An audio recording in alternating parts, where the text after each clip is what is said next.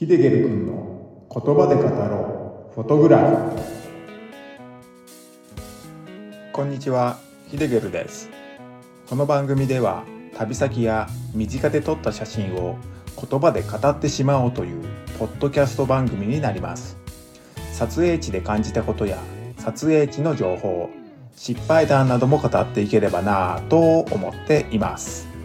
10分ほどの短い時間になりますが楽しんでいただけると光栄です。はいこんにちは。ヒデゲルです。この回では2021年に秋の京都に撮影に出かけたんですけれども偶然ですね鏡張りの水面に出会ったんですよね。京都っていうと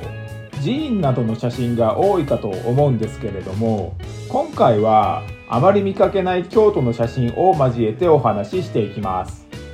そろそろですね今年の京都も秋の彩りを見せる頃になってくるのでね是非ね最後までお付き合いください。それではね始めていきます。2021年に念願だった京都へ撮影に行くことができました。ま京都に行ったのはこの時が初めてでしたね。京都には数々の有名撮影スポットがあるとは思うんですけれども、もちろんね、そこでも撮影はしてきたわけなんですが、今回はですね、そういう観光スポットで撮った写真のお話ではありません。まあ、ですがですね、僕の好きな一枚であることには変わりないので、その写真のお話を交えてお話ししていこうかと思います。よく修学旅行で京都に行ったなんてね、話は聞くんですけど、残念ながら僕の学校は京都ではなく会津若松でした。まあ、今では会津若松の良さもわかるんですけれども、当時学生だった時は、会津若松って聞いても、全くね、ピンときませんでしたね。どこそれってね、京都がいいんだけどなーって感じでしたね。なのでですね、京都に行ったのはこの時が初めてで、すごくワクワクしていたことを覚えています。この日は昼間にいろんな場所で撮影をしていて、帰るのが遅くなってしまいました。この日の最後の撮影場所は、八坂の塔でしたね。八坂の塔で撮り終えた時は、まだ電車もバスも走っていて、ホテルに戻るためには、公共交通機関を使う手もあったんですが、あ地図アプリで距離を調べたら、歩ける距離だったんですよね。なのでね、徒歩でホテルに戻ることにしました。徒歩でね、30分ってところでしたかね。ですが、土地勘もなく、ホテルの方向もよくわからなくなってきてしまって、その周辺をね、ぐるぐる回る羽目になっちゃったんですよね。スマホの地図アプリを開きながら歩いていたわけではなくて、まあ、気になったところで立ち止まって、まあ、写真を撮りながらホテルに向かってたんですよね。まあ、なのでね、だんだん右も左もわからなくなってきちゃって、あれなんか違う方向に向かってないかなってね、地図アプリを確認したら、ホテルとはね、正反対の方向に歩いていたってことですね。30分ぐらい逆方向に歩いてたみたいで、まあ、再度ね、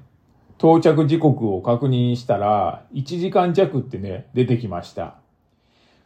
やっちまったなーなんて思ったんですけど、もう仕方がないので、来た道を戻る感じで、再びホテルを目指しました。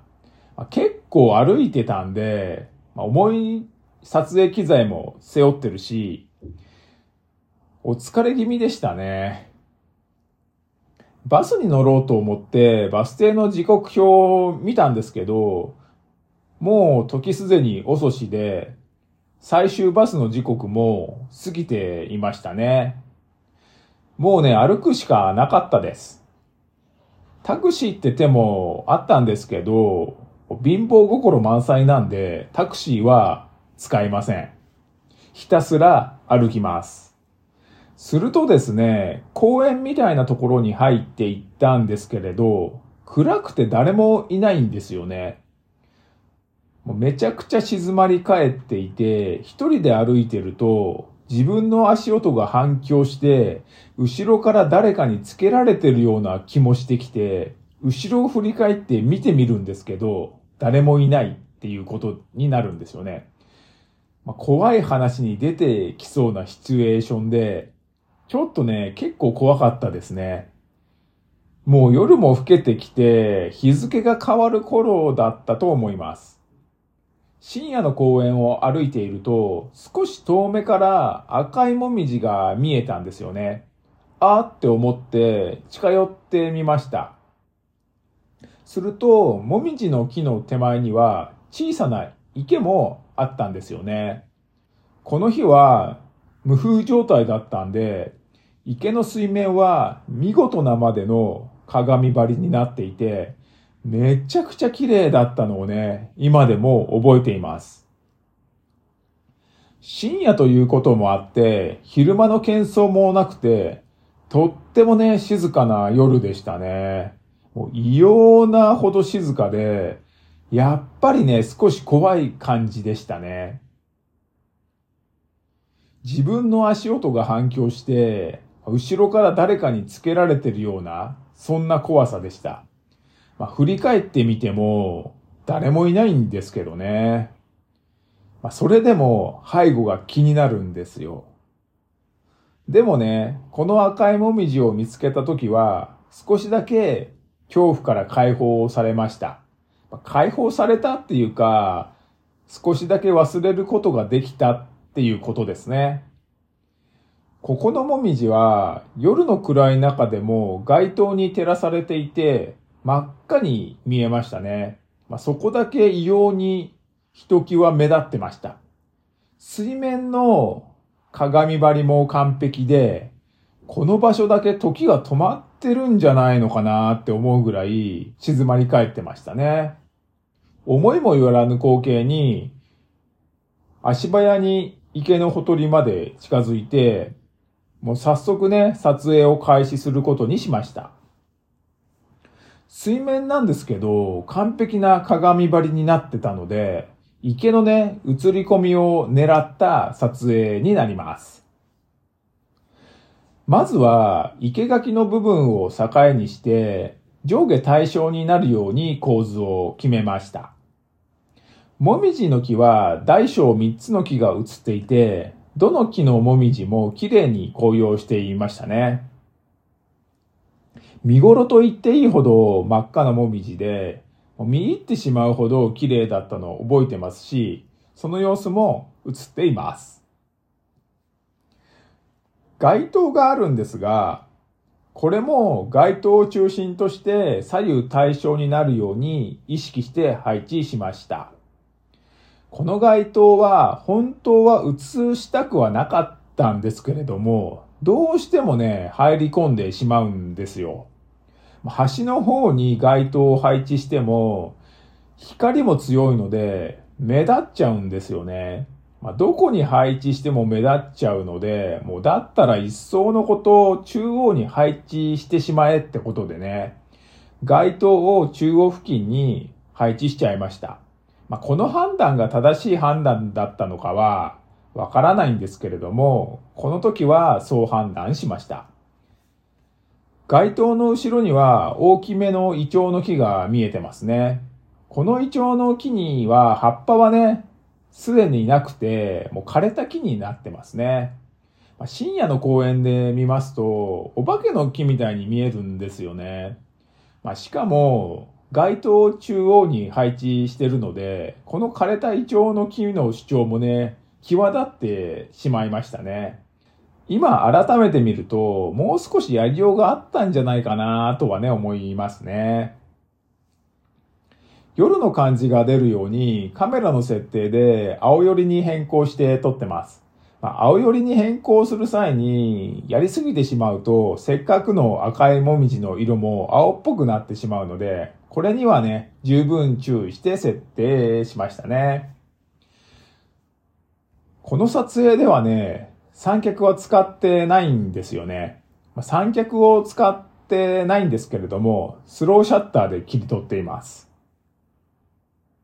どういうことかと言いますとですね、この撮影では無造作にカメラを地べたに置いてます。ですが、そのままですとカメラの水平が取れないので、ポッケに入ってる家の鍵だとか、財布の中の小銭などを駆使して、カメラの水平をね、出していきました。まあ、僕はですね、リフレクション撮影をする際は、その時の条件や地面の状態で三脚は使わずに撮ることも多いです。まあ、限りなく水面に近い方が鏡張りになっている水面をより多く映せますし、臨場感もね、出てくると思います。もちろん、時と場合によってっていうね、前提の話になってきますので、三脚を絶対使わないってね、いう話ではありませんので、誤解のないように言っておきます。この池のほとりの地面は、かなりボコボコしていたんですよ。なのでね、近くに落ちていた小石も使って水泳、水平出しをしました。まあ、かなりね、アナログなやり方なんですけれども、まあ、地面にカメラを置くときはね、いつもこんなやり方で水平を出しています。そうして、偶然出会ったリフレクション写真を撮影できました。まあ、撮影を終えた後は、足早に深夜の公園を逃げるように横切って、無事にホテルに着くことができました。まあ、楽しさと恐怖が入り混じった撮影でしたが、まあ旅の醍醐味ってやっぱり思わぬ光景に出会えるってところにもありますからね。まあ人気の撮影スポットに行って定番の写真を撮ることももちろん楽しいんですけれどもふと出会った光景をどうやって撮るかそれをね考えて撮るのも楽しいですからねなかなか難しいところもあるんですけれどもこれも写真の醍醐味ってことでね今回は京都で撮った京都らしからぬリフレクション写真のお話をしました。それでは今回はこれで終わろうと思います。今回お話しした写真を見たいという方は概要欄に URL を貼っておくのでそちらをクリックしてご覧になってください。写真のデータも見れるようになっていますので気になるという方は見てみてくださいまた番組のご意見ご感想質問などがあればこちらも概要欄に Q&A コーナーを設けていますので、お気軽に書き込んでみてください。最後までご視聴ありがとうございました。ヒデゲルでした。